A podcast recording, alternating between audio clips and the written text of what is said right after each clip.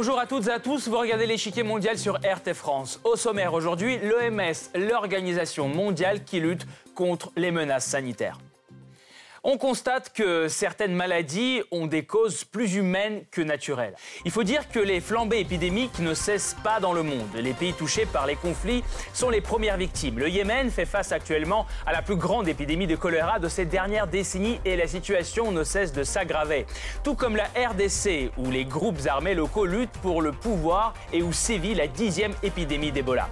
En moins d'un an, elle a coûté la vie à 610 personnes. Afin de mieux lutter contre ces menaces, l'Agence de l'ONU pour la santé met actuellement en place une réforme organisationnelle. Elle vise à alléger la structure et le fonctionnement de l'OMS pour la rendre plus adaptée aux défis modernes. Si pour celle-ci, la stratégie est déjà élaborée, la lutte contre l'anti-vaccination reste semée d'obstacles.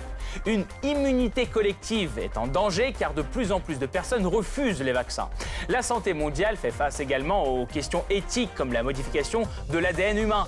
Des premiers bébés modifiés génétiquement sont déjà apparus en Chine.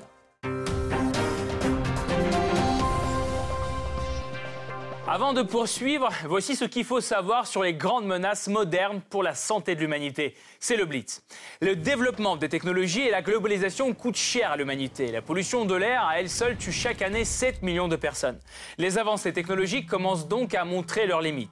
Les antibiotiques marchent par exemple de moins en moins bien. Sur 10 millions de cas de tuberculose, 600 000 sont résistants aux médicaments. La situation géopolitique a elle aussi son impact. Dégradation des infrastructures, situation humanitaire catastrophique et quasi-absence de gouvernance. Voilà le cocktail explosif qui fragilise les populations au Yémen, en Syrie ou encore en RDC. Des menaces humaines d'autant plus effrayantes quand on doit aussi faire face aux facteurs naturels. Des maladies telles qu'Ebola ou de nouvelles souches de grippe peuvent en effet frapper quand on s'y attend le moins et se transformer en défis globaux.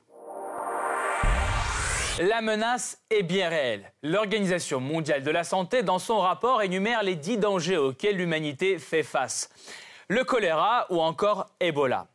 Pour vaincre ces épidémies alimentées par des guerres incessantes, la communauté internationale doit faire encore plus. Sida, cancer, pollution et méfiance à l'égard des vaccins. La liste des défis à relever est longue, mais l'OMS est-elle capable de mener cette lutte dans son état actuel?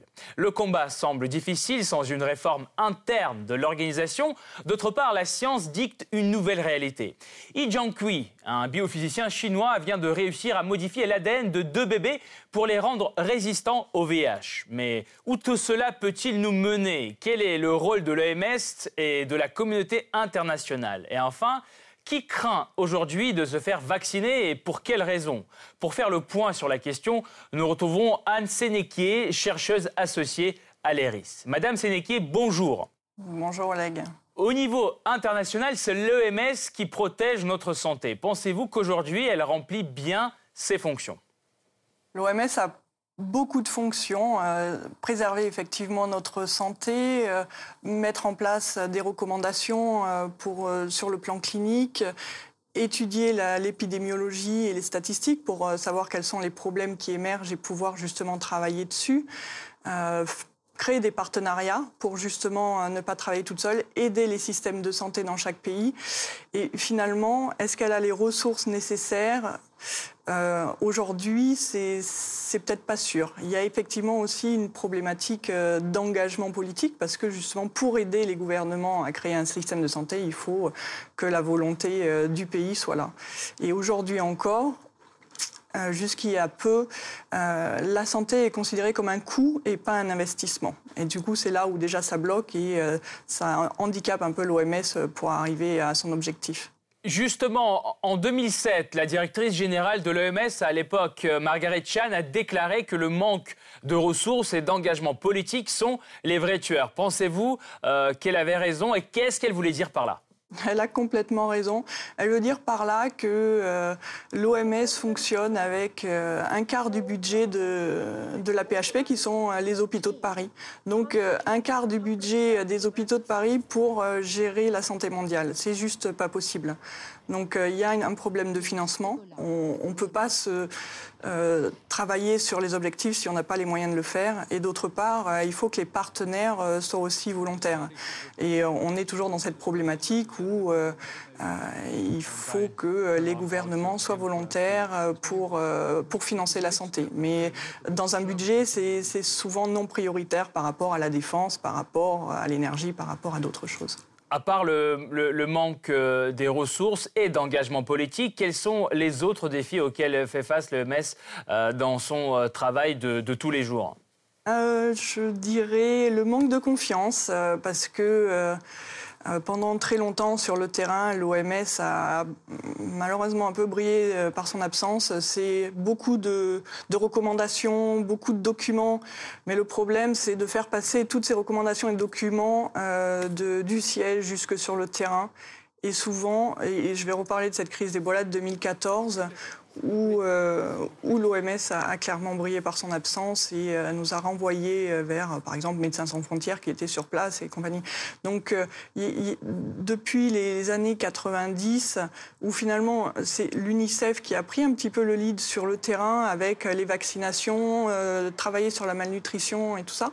Et du coup, l'OMS est un petit peu vécu comme quelque chose de administratif et une sorte de librairie. Alors c'est important parce que ce sont là que sont les ressources et compagnie, mais après il faut aussi que ça se traduise sur, euh, sur le terrain et dans l'action. Et c'est quelque chose qu'ils sont en train justement de travailler avec le nouveau plan stratégique pour avoir une réponse aux urgences, être proche du terrain. Et euh, toujours dans cet exemple d'Ebola, c'est le cas euh, dernièrement avec l'épidémie en RDC où l'OMS a su prendre le lead sur le terrain. Merci beaucoup, Madame Sénéqué. Nous allons poursuivre euh, notre analyse tout de suite, mais nous vous retrouverons en fin d'émission pour plus de détails sur la question. En janvier 2019, l'Organisation mondiale de la santé publie la liste des 10 menaces majeures qui défient l'humanité.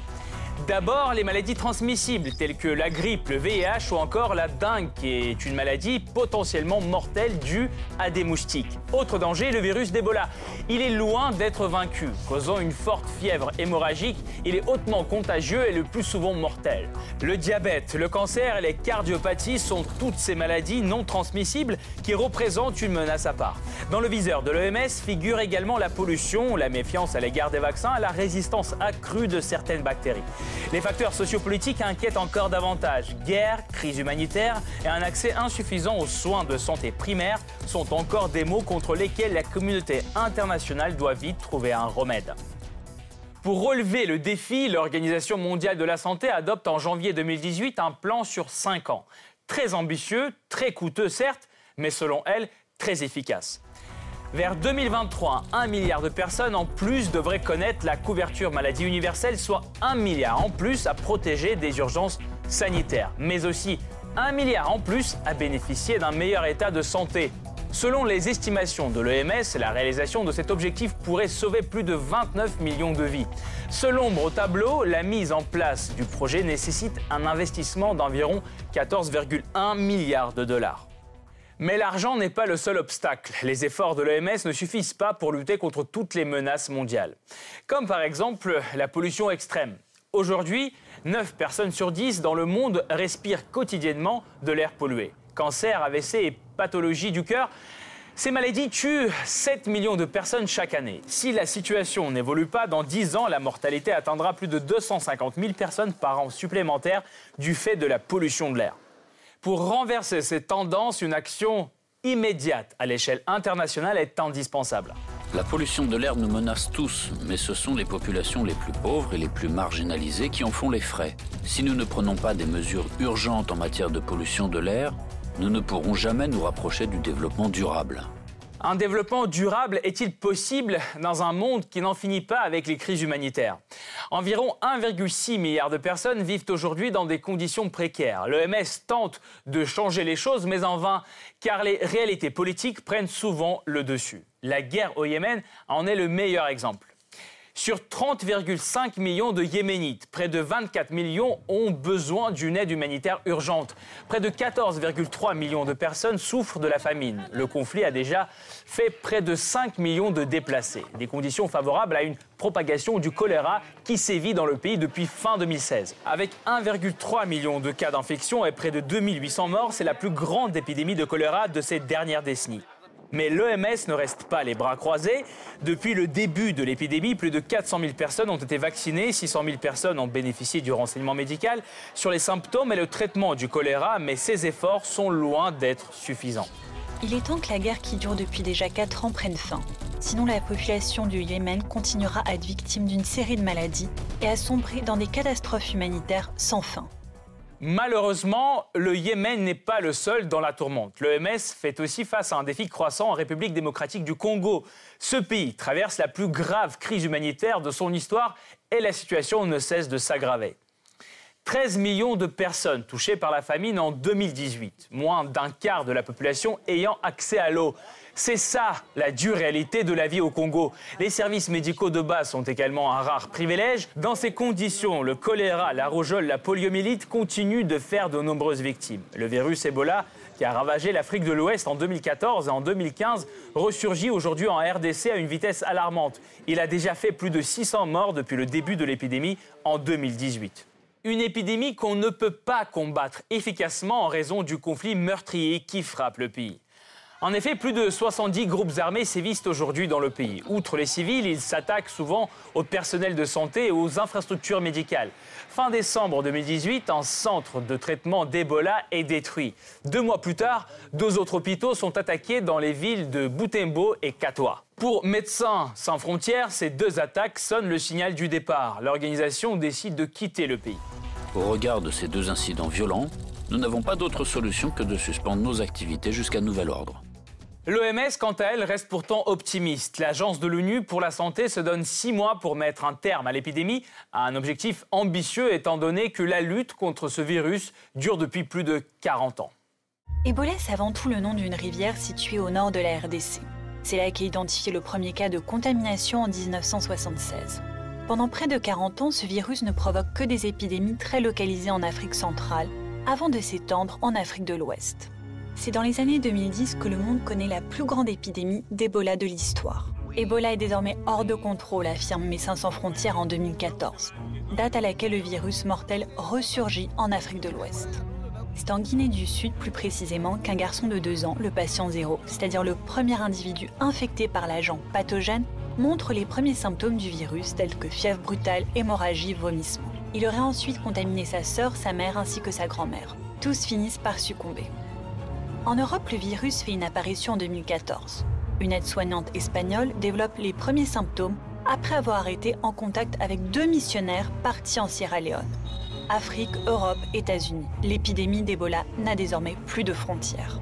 Les organisations internationales se mobilisent afin d'éradiquer le virus. Elles envoient des équipes d'assistance médicale et organisent des centres de secours dans ces pays pauvres au système de santé insuffisant. Elles aident à isoler tous les patients connus la seule action alors efficace pour prévenir la propagation du virus. Après plusieurs mois de lutte au début de 2015, cette action porte ses fruits. Le nombre de contaminations commence à diminuer. Mais un vaccin universel à la portée de tous n'est pas encore sur le marché. À ce jour, plus de 11 000 morts auraient été recensés selon l'OMS. Alors pendant cette flambée catastrophique d'Ebola, quel était le rôle de l'Organisation mondiale de la santé? Elle était sur le terrain depuis le début de l'épidémie en février 2014. Pourtant, Seul organe au monde apte à déclarer une situation d'urgence médicale internationale, l'OMS a attendu jusqu'en août pour le faire. Le nombre de victimes a alors déjà dépassé les 2000. Alors que l'organisation connaît également des dysfonctionnements dans l'administration et les finances, ce retard cause une vague de critiques contre l'Organisation mondiale de la santé. L'épidémie d'Ebola en Afrique de l'Ouest qui a commencé en 2013 a révélé des manquements profonds dans les organisations nationales et internationales responsables de la protection du public contre les conséquences humaines, sociales, économiques et politiques à long terme des flambées de maladies infectieuses. Le besoin de réforme est finalement reconnu par l'OMS elle-même. Néanmoins, il aura fallu plus de 4 ans et un nouveau directeur général pour que de vrais changements voient le jour. En mars 2019, le nouveau directeur de l'OMS, Tedros Adhanom Ghebreyesus, dévoile une réforme en profondeur. La structure et le fonctionnement de l'OMS seront allégés pour éviter la fragmentation. Des nouvelles fonctions et départements aideront à répondre à des défis modernes. Un directeur de résistance aux antimicrobiens, un directeur scientifique du département de promotion digitale de la santé sont recrutés. Finalement, la nouvelle Académie OMS formera jusqu'à 10 millions de professionnels de la santé à travers le monde. Cependant, ce n'est pas seulement les manquements internes qui empêchent l'OMS de remplir ses fonctions. Les progrès déjà accomplis sont menacés par de nouveaux phénomènes. Parmi les plus dangereux, le refus de vaccination. Cette tendance est surtout répandue après la publication de l'étude du docteur britannique Andrew Wakefield en 1998. Il affirmait que le vaccin MMR contre la rougeole, les oreillons et la rubéole pourrait mener à l'autisme chez les enfants. Quelques années plus tard, le papier est largement discrédité et retiré de la publication et Andrew Wakefield privé de son titre de docteur. Mais il a eu le temps d'influencer le grand public. Depuis l'an 2000, de plus en plus de parents refusent de vacciner leurs enfants. Il reste une minorité, mais ils mettent cependant toute la société en danger. Il existe en effet une immunité collective. Pour qu'une population résiste à une maladie infectieuse, un pourcentage minimal de personnes doit être vacciné. Pour la rougeole, par exemple, ce seuil est de 96%. Les résultats de l'augmentation du nombre de refus de vaccination se font déjà sentir. Depuis 2016, l'OMS note une hausse de 30% du nombre de cas de rougeole partout dans le monde. Les pires épidémies touchent l'Ukraine en Europe orientale, la France, le Royaume-Uni et l'Allemagne en Europe occidentale, Madagascar en Afrique, le Pakistan en Asie et les États-Unis en Amérique. Dans la plupart de ces pays, la rougeole était pourtant considérée complètement ou très largement éradiquée en 2000. Face à l'ampleur du problème, les gouvernements durcissent les règles de vaccination. Même des acteurs non étatiques prennent action. Google et Facebook ont récemment promis de rétrograder la propagande anti-vaccin sur leur page. Si sur les vaccins, le consensus scientifique est atteint, une technologie bien plus controversée s'impose dans la vie quotidienne. C'est le changement de l'ADN humain.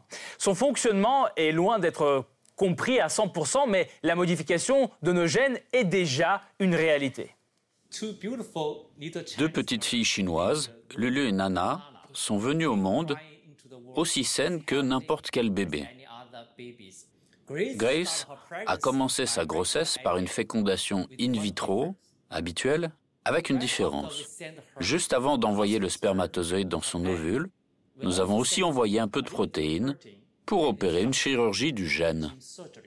Ces bébés seraient ainsi les premiers enfants du monde modifiés génétiquement pour résister au sida. À la fin de l'année dernière, l'annonce de Yi Jiankui choque le monde et surtout le monde scientifique. En effet, pour la première fois, il utilise une technologie nouvelle sur le génome humain, le CRISPR-Cas9. Elle consiste à découper l'ADN et en remplacer un morceau par un autre. Pourtant, cette méthode est encore très jeune et sa sécurité n'est pas du tout prouvée. Et encore moins pour le génome humain, qui lui-même n'est pas encore étudié à 100%. Quelles conséquences pour cette expérimentation plus que controversée Tout d'abord, Yi Jiankui paye cher son audace. Pékin déclare que son travail avait été effectué en cachette car interdit par la loi chinoise. Ses activités scientifiques sont suspendues et une enquête officielle est en cours. Globalement, plusieurs scientifiques ont appelé à un moratoire sur toute modification du génome humain. Un appel rejoint en février 2019 par le Parlement européen. Une trentaine de pays dans le monde interdisent déjà expressément de telles expérimentations. Une autre partie du monde de la science soutiendrait cette technologie. À l'heure du débat, l'OMS vient de créer en mars 2019 un comité d'experts pour développer des standards mondiaux sur la modification du génome. Pourtant, en attendant l'adoption des règles globales, cette technologie restera tout de même inaccessible pour la majorité de l'humanité pendant encore longtemps. Encore un obstacle dans la lutte déjà très complexe pour le bien-être global dans le monde moderne des grandes entreprises. Car les intérêts de ces dernières peuvent aller à l'encontre des recommandations de l'OMS. L'exemple le plus récent date de mai 2018. Une résolution pour soutenir l'allaitement et restreindre la promotion du lait artificiel pour bébés est alors proposée par l'OMS qui rappelle que l'allaitement est meilleur pour la santé enfantine. Or, cette résolution rencontre une opposition féroce des États-Unis. Washington se prononçait pour l'idée de protéger la liberté de choix pour les mères, mais pour les diplomates présents, selon des sources du New York Times, la raison est tout autre les intérêts des producteurs de lait artificiel, une situation qui inquiète les ONG. Cette bataille à Genève nous a montré que le gouvernement américain était fortement aligné sur les intérêts de l'industrie laitière et celle des aliments pour bébés. Comment peut-on espérer arriver à une santé mondiale quand la route est semée d'obstacles? Est-il possible d'avancer avant même de résoudre les conflits qui gangrènent la planète?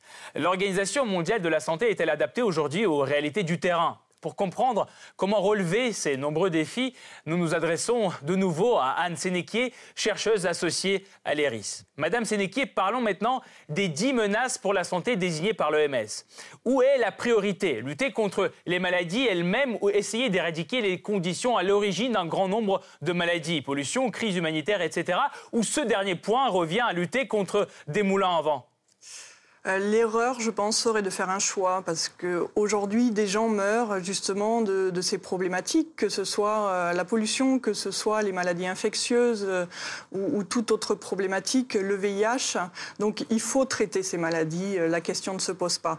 Par contre, ne pas prendre en charge les déterminants de ces pathologies, c'est-à-dire qu'est-ce qui crée ces pathologies, et l'erreur pour demain et les générations futures. On ne peut pas se dire on va traiter l'asthme et les bronchites créé par la pollution, mais on ne va pas s'occuper de la pollution euh, parce que ça n'est pas de la santé. Il s'avère que euh, ça devient de la santé. Donc il y a cette problématique ici euh, et maintenant sur la pathologie clinique et demain et pour après-demain justement travailler sur les déterminants et ben oui le changement climatique, le problème d'accès à la santé, les, problèmes de défiance face à la vaccination et, toutes les, les, fausses rumeurs qu'il peut y avoir sur le VIH qui empêchent l'accès au traitement. Enfin, c'est deux choses à faire euh, en concomitance et euh, par des équipes de fait différentes, mais qui doivent travailler en coordination euh, très, très intime pour avoir à un moment donné vraiment un résultat positif. Une des épidémies qui a fait l'actualité en 2014 était euh, Ebola et maintenant elle euh, ressurgit en RDC. Faut-il s'attendre à une nouvelle épidémie qui pourrait se propager aux autres euh, pays de l'Afrique? Quelle est la situation aujourd'hui? Est-ce que ça risque de ressurgir à un autre endroit? Je vous dirais que la question n'est pas est-ce que, mais plutôt quand. Parce que euh, c'est une certitude. Il y a une bande forestière sur toute euh, l'Afrique euh, tropicale.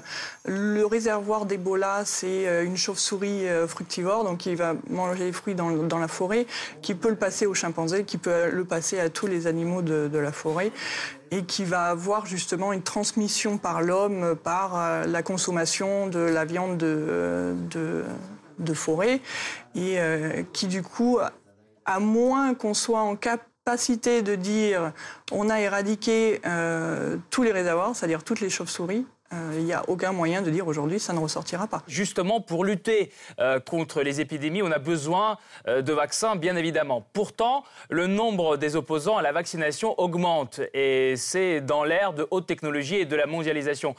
pourquoi une telle tendance selon vous? C'est un, problème euh, de communication dans la mesure où le débat a commencé dans la communauté médicale et qu'il est parti justement dans la, euh, population générale sans qu'on puisse donner aux gens la possibilité justement euh, de, de décrypter un petit peu l'information. Donc l'autisme, bien sûr que ça fait peur. les maladies neurologiques qu'on impute à l'aluminium, bien sûr que ça fait peur. Les gens veulent comprendre et ils ne vont pas pouvoir ne pas se poser de questions alors que l'Internet croule de, de doutes sur la vaccination. Aujourd'hui, il y a besoin de reprendre confiance justement en la vaccination parce que depuis 2000, euh, on a quand même évité 20 euh, millions de décès dus à la rougeole grâce à la vaccination. Aujourd'hui, se poser la question euh, sur la légitimité de la vaccination ou pas, c'est je dirais que c'est un problème de riche. On est riche de ne plus voir nos enfants mourir de la variole, de la rougeole, de la tuberculose. Et, aujourd'hui, il y a vraiment cette nécessité-là de reprendre les fondamentaux de la, de la vaccination qui a permis une espérance de vie très importante depuis les débuts de la vaccination.